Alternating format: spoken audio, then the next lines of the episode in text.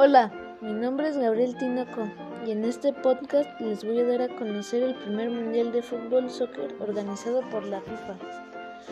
El Mundial de Uruguay en 1930 fue el primer campeonato mundial de fútbol organizado por la FIFA. Este mundial se jugó en una sola sede, en tres distintos estadios. El Estadio Centenario fue construido en un solo año, un tiempo récord para esa época. Solo jugaron cuatro países de Europa, los cuales fueron Francia, Rumania, Bélgica y Yugoslavia.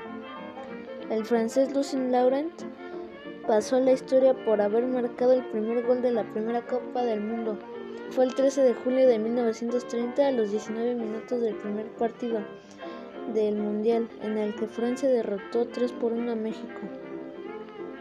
Al partido entre Rumania y Perú solo asistieron 300 espectadores, la menor cantidad de público para un partido de Copa del Mundo.